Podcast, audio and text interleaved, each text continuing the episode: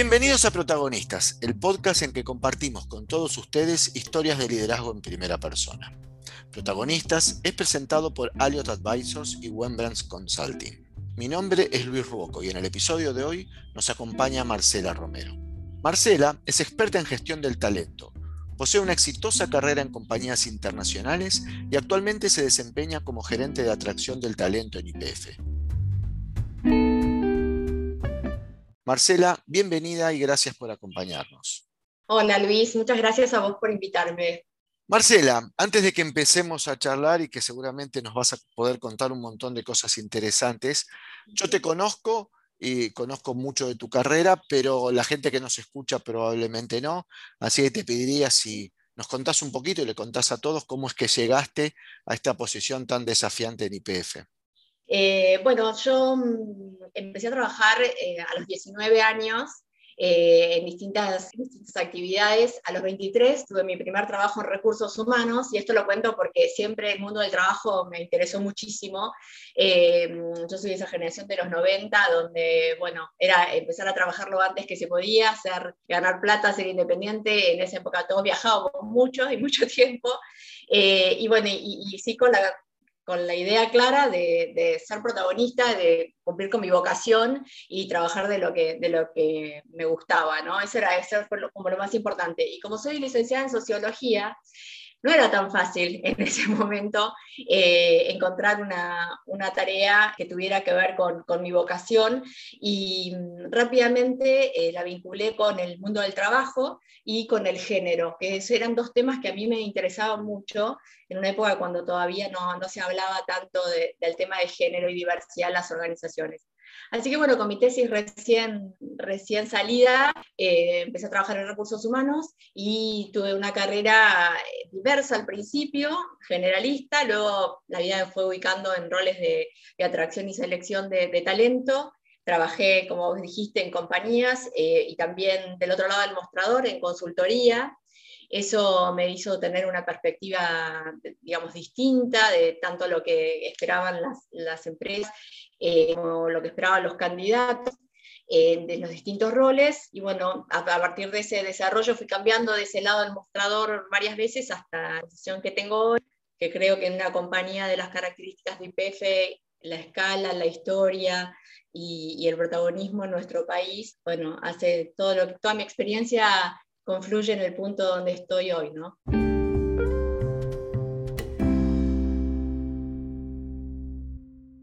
Rescato un par de cositas que dijiste. Hablaste de los 90, ¿no? Es genial que pensemos un poco, yo también desarrollé parte de mi carrera en los 90 y si hoy miro para atrás y veo lo que eran las organizaciones, la forma de trabajar, el acercamiento al trabajo en los 90, lo veo tan distinto a lo que soy y agregaste condimento, temas de género y agregaste algo muy particular. Estás en una empresa petrolera que históricamente siempre tuvo un, rasgo, muy fuerte ¿no? de presencia masculina en la organización y hoy me consta hay muchas mujeres con muchas actividades eh, de alto valor agregado en la compañía. ¿no? Uso estos tres puntos para que hablemos de esto, ¿no? de cómo ves a las organizaciones hoy ¿Qué sentís que está cambiando? ¿Qué sentís que, es distinto de hace tiempo? Bueno, el tema de diversidad, eh, bueno, es un tema que hace unos años se está hablando, cada vez creo que tiene cada vez más protagonismo en todas las agendas eh, de las compañías. Eh, yo siento que hay una conciencia mucho más amplia en, los últimos años sobre la, importancia y la riqueza que aporta la diversidad a las culturas y, finalmente al desempeño de, cada una de, de, las organizaciones y sus propósitos. Creo que también acompañó el cambio generacional muchísimo, bueno, como en todas las épocas, ¿no? Hay un movimiento interesante eh, de las versiones eh, de los millennials y ahora de las centennials que ya están, entrando en el mundo en el mundo laboral, en las empresas, eh, donde tienen una impronta distinta y donde hay una sensación de, de logro diferente. Yo creo que en, su momento trabajábamos para y ahora creo que llegamos a un lugar muy, muy digno donde las nuevas generaciones se sienten cómodas y, y, lo sienten como natural y obvio y dentro de ese lugar ganado no, hay mucho todavía para, para recorrer, pero desde, desde la certeza de que estamos en el lugar correcto y en el vino correcto, ¿no? Y creo que eso ya eh, bueno, no, tiene, no discrimina género, es lo mismo para, varones que para mujeres. No creo que estamos todos en la misma página, creo que ese es el logro de los últimos años.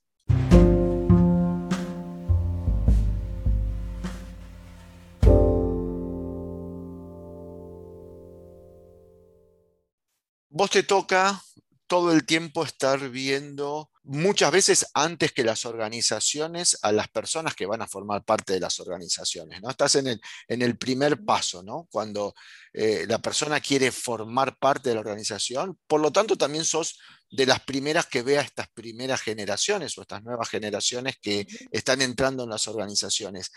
¿Cómo estás viendo el perfil de la gente? ¿Cómo, ¿Cómo es hoy atraer a un talento para que entre a la organización? ¿Cómo es esta dinámica?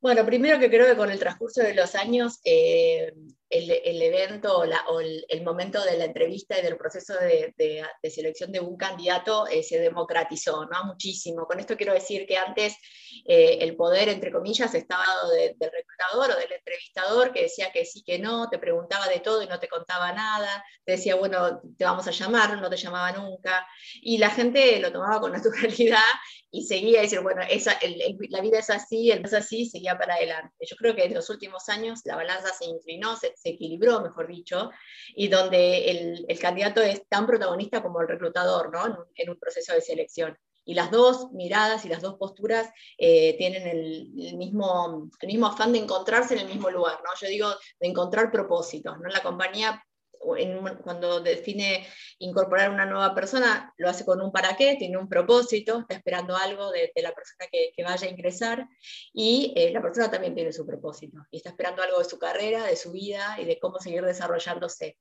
creo que ahora esa conversación entre las dos partes, para, para encontrar que ese encuentro eh, valga la redundancia, sea ganar-ganar para, para, los dos, eh, se establecen conversaciones mucho más honestas y eh, mucho más, digamos, donde el, resultado puede ser, mira, buenísimo conocerte, pero no creo que sea para mí.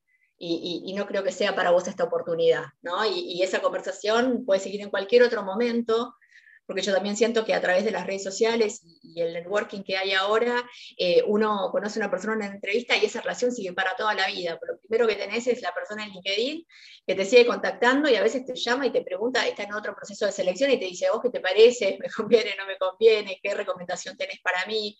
Creo que se genera una relación, de nuevo, no es una esa cosa lejana, ¿no? El, selector que me llamó y casi ni me acuerdo el nombre, sino que lo veo todo el tiempo en mi LinkedIn y sé, sé lo que está haciendo, si se cambió de trabajo, si, si, si, sigue trabajando en lo mismo, etc. Entonces me parece que eso cambió muchísimo y, eh, y las nuevas generaciones ya ni siquiera lo cuestiones. Es obvio que si, va a ir es para preguntarte un montón de cosas y para asegurarse de que lo que le estás proponiendo hace sentido con su, propósito, con su afán en la vida. Y creo que, nosotros, eh, nada, se habla mucho de la propuesta de valor, ¿no? ¿Cómo tenemos que estar preparados ahora en las entrevistas para, dar respuesta a eso? Bueno, ¿cuál es la propuesta de valor que yo te hago? Y, conversemos a ver si, estamos en la misma página y, y el valor es para las dos partes.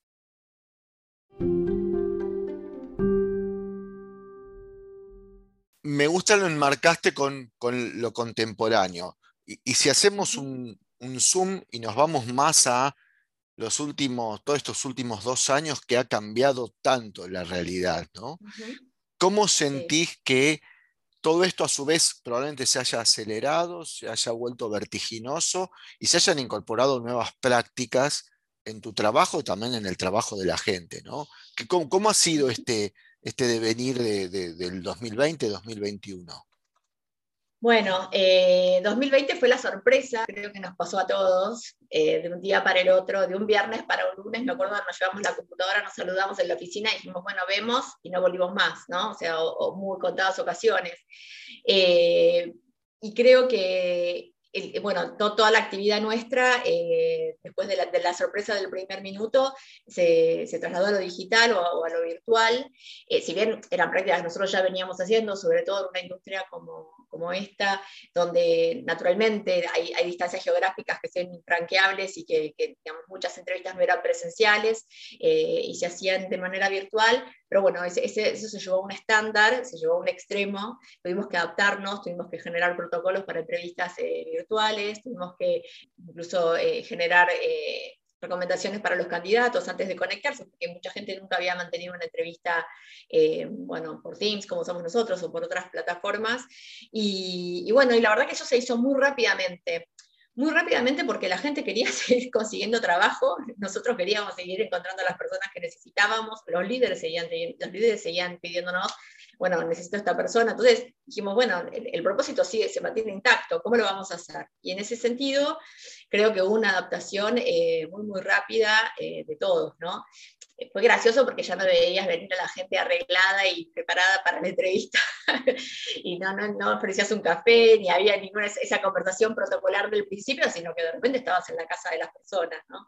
Y algunos más duchos y otros menos con los sistemas. Entonces, bueno, hay gente que bueno, era muy, muy prolija y tenía una pantalla atrás o, o, buscaba un fondo en, la propia aplicación y otros no, te mostraban y pasaban los hijos, pasaba el perro y se generó una, una entrada a la casa de las personas que es interesante, ¿no? que, que, cambió completamente el paradigma de, la formalidad y la seriedad de una entrevista de trabajo. Creo que eso nos acercó mucho y para los equipos, digamos, fue, fue un desafío, pero ya te digo, la nuestra es una actividad que naturalmente se puede dar de, de manera remota.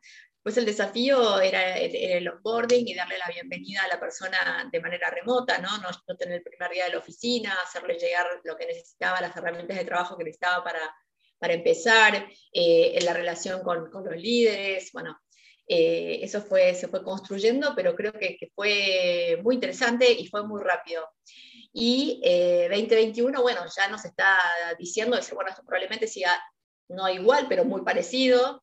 Ya volver a lo de antes no, no, vamos a volver de, de, la misma manera porque ya es, un cambio de, época y de paradigma absoluto.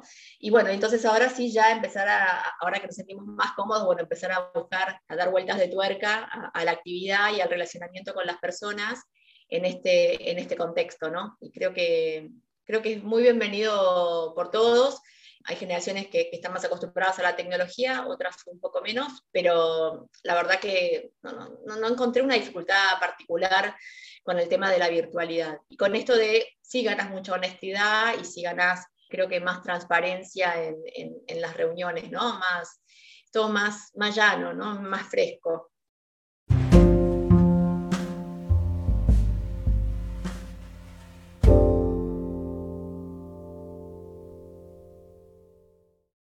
Vos trabajás con un equipo de gente que tuve la suerte de conocer en alguna oportunidad, un equipo de gente bien distinto y con, y con responsabilidades bien distintas. ¿Cómo ha sido acomodarse a seguir trabajando en equipo? Digo porque yo te he visto trabajar en equipo, entonces digo, ¿cómo ha sido este trabajo en equipo cuando se cortó la mesa, cuando se cortó la reunión con, un café o con, cuando se, digo, se cortó lo presencial y, la cercanía? Bueno, yo creo ahí que en, ese momento nos dimos cuenta que el equipo mm, era, digamos, era la suma de sus partes, ¿no? Y que, el protagonismo de cada uno, eh, si bien siempre lo habíamos mantenido, tomó una dimensión distinta, porque creo que eh, este tema de que, creo que ya creo que hablamos al principio, estos estándares de, bueno, estamos todos en la oficina vestidos más o menos igual, a la misma hora más o menos llegamos, a la misma hora nos vamos y estamos acá, eh, mutó por, una, por, por, entender la situación personal de cada uno y dónde lo encontrábamos en su casa, ¿no? Eso creo que generó muchísima empatía y, y, nos acercó en un punto, porque si bien obviamente todos teníamos, buen, ya nos conocíamos hace un tiempo y, y sabíamos qué yo, sí, con quién vivía cada uno, dónde vivía cada uno. Nosotros tenemos dispersión geográfica también en el equipo, no estamos todos en la misma ciudad. Pero bueno, durante la, durante la pandemia me parece que, o, en este año, estos, este año y poco que estamos eh, trabajando de manera remota full time, creo que mm, entendimos mucho más quién era quién, y, creo que también fuimos eh, más colaborativos y, ayudamos a que cada uno, de acuerdo a la circunstancia que le había tocado, el que vivía solo y estaba aislado todo el tiempo porque no, podía ver a nadie, el que estaba más acompañado que nunca, pues estaba rodeado de su familia, los que tenían chicos chicos que tenían que conectar al Zoom, los que eh, tenían padres, que los cuales tenían que, cuidar. Creo que todo eso nos, nos acercó y nos, eh, nos humanizó, ¿no? Surgieron cosas que hasta en, otras en otros momentos no habían surgido, eh, y donde eso también generó conversaciones diferentes, ¿no? con tópicos distintos. Generamos algunos rituales, algunas, algunas mecánicas de, de reunión que bueno, creo que nos pasa a todos, más puntuales que nunca, ¿no? Ahora es 10 y un minuto y ya está todo el mundo preocupado, ¿dónde está fulano que no se conectó a la reunión? Y decís, pará, faltó un minuto. Eh, o todos avisando por el chat, de estoy demorado un minuto, estoy cerrando otra reunión, creo que en ese sentido mucho compromiso de estar ¿no? presente, no, no, yo no encontré ausencias ni, ni, nada, ni nada por el estilo, al, mucho protagonismo, y mucho esto desde el cuidado del otro, de tener, de tener ideas para, para resolver situaciones que iban sucediendo nuevas. Eh, creo que fue una, una, buena experiencia y creo que también surgieron conversaciones difíciles, ¿no? Porque en esa, en esa generación de, de confianza eh, también hubo oportunidad para quizás correr ciertos límites y encontrarnos en un lugar distinto, ¿no? Más, qué sé yo, hasta creo que más humanizado, ¿no? Como más, más genuino.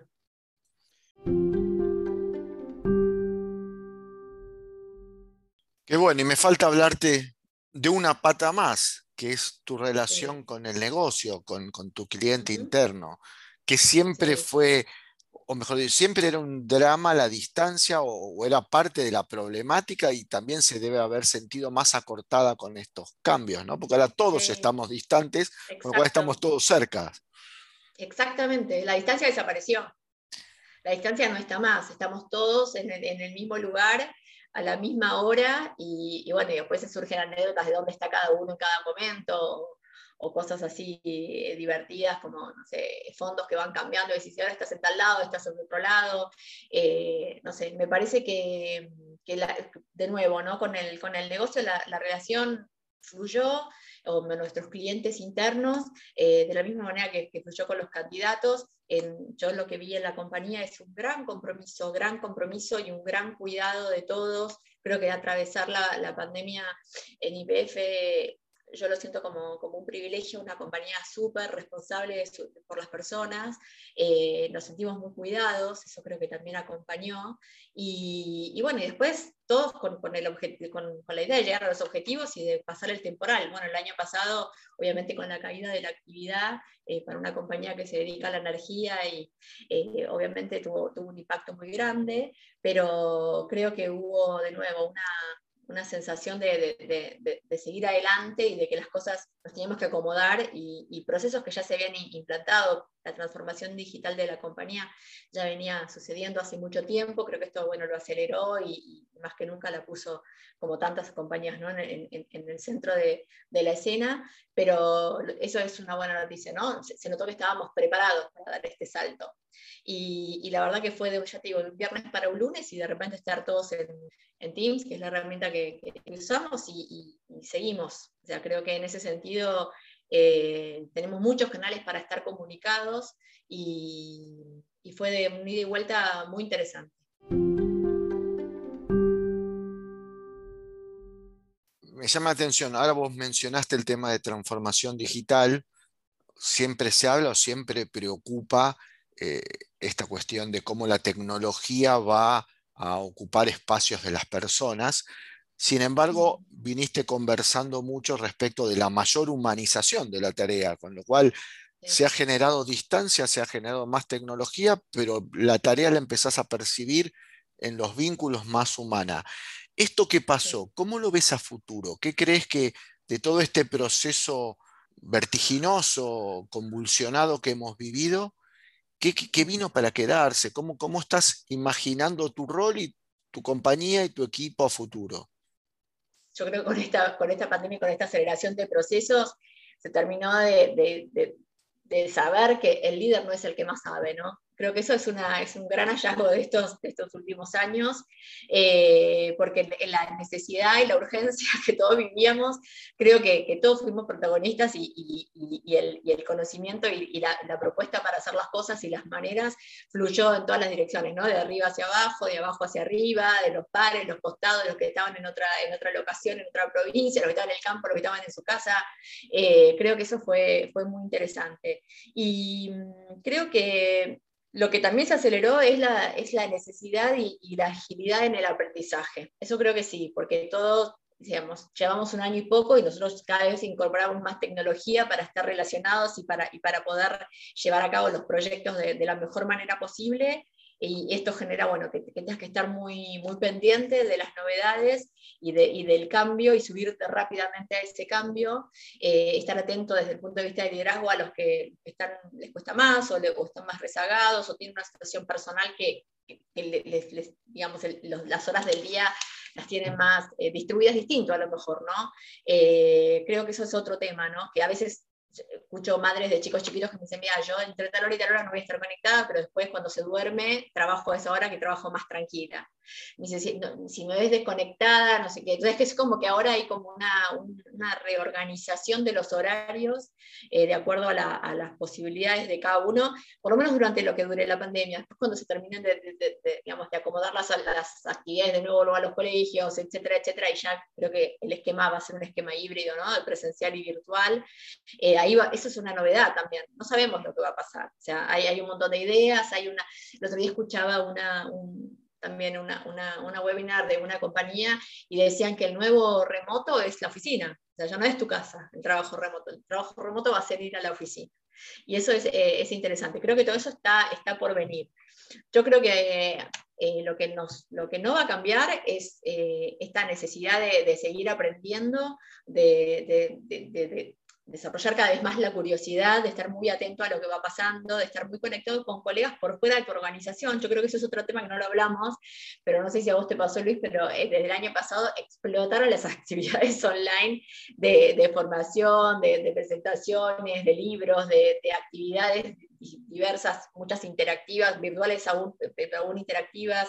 Eh, creo que uno se empezó a relacionar con, con los colegas y siempre lo habíamos hecho en los eventos, me acuerdo, ¿te acuerdas cuando íbamos a eventos y nos encontrábamos en lugares y es, está fulano, está Otra época, sí. historia antigua. Todo eso, bueno, claro, historia antigua y ahora, ahora está en otro, o sea, sigue sucediendo todo eso, pero creo que está en otro lugar, está en un, espacio virtual, pero yo creo que es mucho más frecuente que antes, porque tenemos una, como no tenemos todo el tema de traslados, etcétera, etcétera, eh, tenemos muchas más posibilidades, más allá de la, de la demanda del trabajo, de, de asistir a muchas más cosas. Y eso me parece que, también es, interesante porque, nada, desató una, una, posibilidad y una, avidez por el conocimiento y por las novedades. Eh, al estar en casa, yo creo que también es un poco aislado, ¿no? Bueno, conectarte a través de eso te, mantenía muy, muy activo.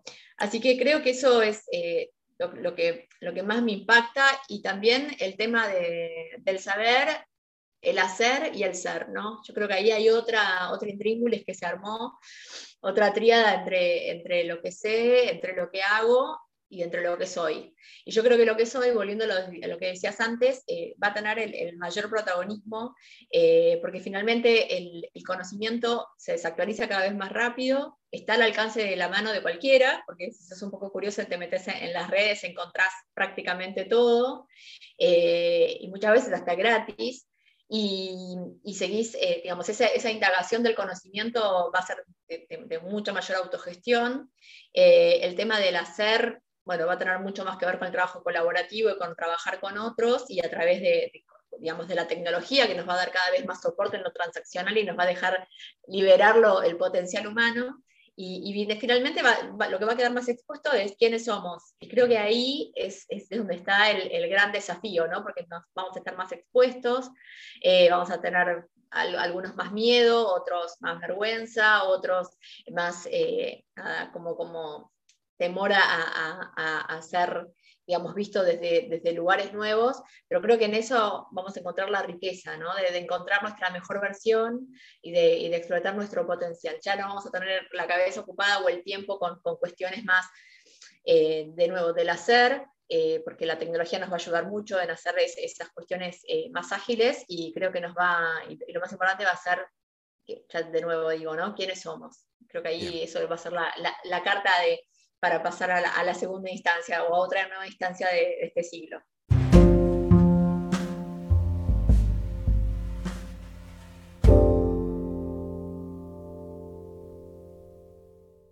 Te voy a pedir más que nada, porque muchos de los que nos escuchan son gente que también están en un proceso de, búsqueda de cambio. Vos tenés mucha experiencia en conocer gente para reclutar, para entrevistarlos y saber más de ellos. Hoy todos tenemos la, percepción de que vos, vos, Marcela Romero, tiene cada vez más herramientas para conocerme a mí, Luis Rocco, gracias a la tecnología, que en un proceso es mutuo, nos conocemos como vos contaste bien, pero empezás a conocer más al soy que decías recién. Si pensamos en el líder de mañana, en el líder que van a necesitar las organizaciones en todo este contexto, ¿qué características sentís que van cambiando? Creo que fuiste muy clara con este concepto de no es todo conocimiento o, en realidad el líder no es porque sea el que más sabe y eso ya lo sabíamos de antes, pero ahora es más evidente. En este cambio constante que estamos viviendo, ¿cuáles son esos atributos de valor que vos buscás en el líder? Porque buscás líderes. Sí. Eh, yo creo que un tema es, eh, de nuevo, ¿no? El tema de facilitar. Yo creo, yo creo en un líder facilitador y en un líder aprendiz, las dos cosas. Un líder que ayude, que, que destrabe, que abra puertas, que exponga a las personas, que comparta el conocimiento, que comparta los vínculos y el relacionamiento con otras, con, otras personas de, las organizaciones eh, y, que, y, que, conecte un propósito. ¿no? Yo creo que lo más, lo más eh, desafiante que tenemos los, líderes hoy es eh, definir un propósito y buscar personas que, puedan, que puedan tomarlo como propio y que se realicen a través del propósito en común. Yo el año pasado definimos el propósito con mi equipo y, bueno, y el nuestro es unirnos, ¿no? Nosotros somos puentes entre las personas o los candidatos, como decimos nosotros, y la organización en este caso. Entonces, eh, creo que tenemos que estar muy atentos porque también y es algo que yo remarco mucho, me dice, bueno, esta persona es buenísima, porque sabe esto, porque hizo tal otro, porque conoce a tal, porque estuvo expuesto a tal lugar, viajó por el mundo, estudió afuera y todo, es el mejor candidato. Le digo, pero ¿sabes qué? no tiene ganas, no lo desea, no es el momento. O sea, si hubiera querido, hubiera sido el mejor candidato, pero yo creo que ahora, o, por lo menos lo que más indagamos eh, de los líderes es, ¿estás en el momento de tomar este desafío? ¿Estás en el momento de contagiar el entusiasmo, el propósito de acompañar a, un equipo para encontrar todos el, objetivo común? Eh, y yo creo que ese deseo es lo que hoy más estamos lo que estamos relevando en las, en las entrevistas, ¿no? Es decir, ¿estás, ¿estás para esto ahora? Vas a poner todo vos eh, en, el mejor de los sentidos, ¿no? Para, realizarte en esto. Y creo que eso es, algo que en otras épocas se daba por obvio, ¿no? ¿Cómo no va a querer? ¿Cómo no va a querer venir a trabajar esta compañía? ¿O cómo no va a querer hacer esto por con todo el prestigio que le va a dar y bla, bla, bla, bla, bla? Bueno, ahora no es tan obvio. Yo creo que siempre que hay que preguntarlo y entender el, momento vital, en qué momento de su vida está la persona para, subirse a estos desafíos y, con, ese, con ese entusiasmo y ese ímpetu, digamos, tener, tener un propósito que contagie y que, bueno, que acompañe y que, se pueda hacer acompañar por su equipo. Y él a su vez acompañar a ese equipo en lo mismo, ¿no? De nuevo, esta cosa ya de, de unidireccionalidad tampoco tampoco creo que funcione. Y, bueno, y en, ese, y en ese gestionar por propósito creo que está el, nuevo liderazgo.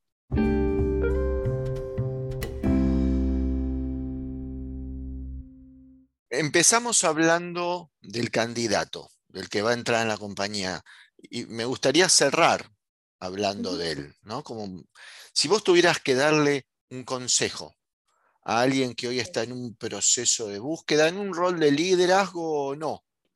¿Qué es lo que vos sentís que sería el mejor consejo que le pudieras dar después de tantos años de haber pasado por tantos, pero que no suene feo, ¿no? una buena experiencia, ¿no? Sí. ¿Cuál es ese consejo que vos le darías? sé que tenés una hija, de hecho pasó por atrás en algún momento. ¿Qué consejo le darías a ella si tuviera que hacer? Yo tengo una hija también que está estudiando ahora y pronto en la facultad y pronto va a querer salir a tener su primer empleo. ¿Qué consejo les darías para insertarse en este mundo tan distinto?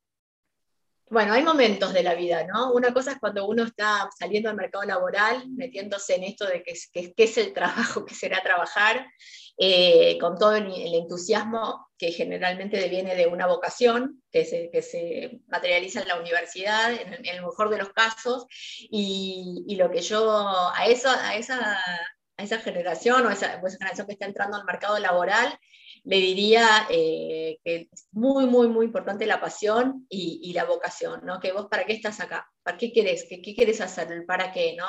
¿Qué querés? Eh, ¿Por qué elegiste lo que elegiste? Igual eso yo se lo pregunto a todos, porque es una pregunta que me, dispara un montón de información súper interesante. ¿no? Hubo gente grande con una carrera de ingeniero, ¿y vos por qué querías ser ingeniero? Y bueno, porque, y ahí empieza, ¿no? ¿Y por qué elegiste la, especialidad que elegiste? Y, después de ahí, ¿cómo, cómo siguió, cómo te convertiste en el que sos hoy un poco, ¿no? Entonces, eh, me parece que eh, cuando, uno, cuando uno es más chico, bueno, el tema de la pasión, la curiosidad, el entusiasmo, la predisposición, la colaboración, las, ganas de, aprender. Eso por un lado, ¿no? Y esa, cosa, esa cosa legítima de, a dónde quiero ir, de verdadera, ¿no? No hacer las cosas porque, porque me dijeron que era lo mejor, o porque voy a ganar más plata, o porque qué, es lo que más me desarrolla en, el mejor sentido, ¿no? De, lo que yo quiero hacer. Esas son muchas preguntas que para mí, pero un joven se tiene que hacer y tiene que conectar eh, con, cuando va a las entrevistas con, con, la propuesta que hay del otro lado, ¿no? Y, ser muy, muy honesto. Eso por un lado. Y, por el lado, del otro lado, gente con ya cierta carrera laboral, que ya ha venido, ya aprendió lo que es el trabajo, y, y bueno, yo creo que hay un momento de, de, de reinventarse cuando uno cambia de, de, trabajo, ¿no? Y decir, bueno, de nuevo, hacer como una, un borrón y cuenta nueva, decir, bueno, yo qué, qué, en qué hasta dónde llegué, en el sentido de que cómo me desarrollé, qué hice, cuáles son mis habilidades, dónde siento que me destaco, dónde me siento más cómodo eh, y qué tengo para ofrecer, ¿no? Que es diferente. Un chico es una, un chico chico es, bueno, te ofrezco mi potencial. Bueno, yo cuando son más grandes, y bueno, yo ya eso lo desarrollé hasta acá y, qué, es lo que tengo para dar de aquí en más, qué me, me convoca de, un nuevo, de un nuevo cambio laboral. Creo que eso es, es importantísimo. Por eso en, las dos, en los dos ejemplos que te doy, tiene que ver con conocerse mucho uno mismo eh, y ser muy honesto con uno mismo, con las, con las posibilidades que tiene, establecer la conversación de, de manera honesta con, con, el otro eh, y, recorrer juntos eh, si, si, es lo mejor para las dos partes. Creo que eso es, es, lo más importante. Y después, bueno, cosas creo que obvias a esta altura de, bueno, de siempre la, la capacidad de aprendizaje, de siempre estar actualizado, de, de obviamente de entender cuando, cuando, te convocan a un lugar, estudiarte toda la página web de la compañía o toda la información que encuentres en Google acerca de, de, de, a qué se dedica esa compañía cómo le está yendo, cómo fueron sus resultados, cuáles son sus objetivos, hacia dónde va, hacia todas esas cosas que, son un poco obvias, pero igual siempre está bueno reforzarlas, ¿no? Hay que, hay que ir preparado a una entrevista, no hay que ir en blanco eh, y al mismo tiempo, bueno, la capacidad de escucha de lo que te, lo que te van a contar y ahí repreguntar y establecer un diálogo. Marcela, muchísimas gracias. La verdad que te agradezco muchísimo. Creo que ha sido muy claro, creo que ha sido un gran aporte para todos los que nos escuchan. Así que un gusto como siempre. Bueno, bueno, muchísimas gracias a vos, Luis. Bueno, y muchas gracias a todos por acompañarnos en este nuevo intercambio de ideas. Los invitamos a que se suscriban al podcast en Apple Podcasts o Spotify. Este podcast es patrocinado por Wembrandt Consulting y Elliott Advisors y es producido por Malu Ceballos. Los esperamos en nuestro próximo episodio para seguir compartiendo historias de liderazgo en primera persona.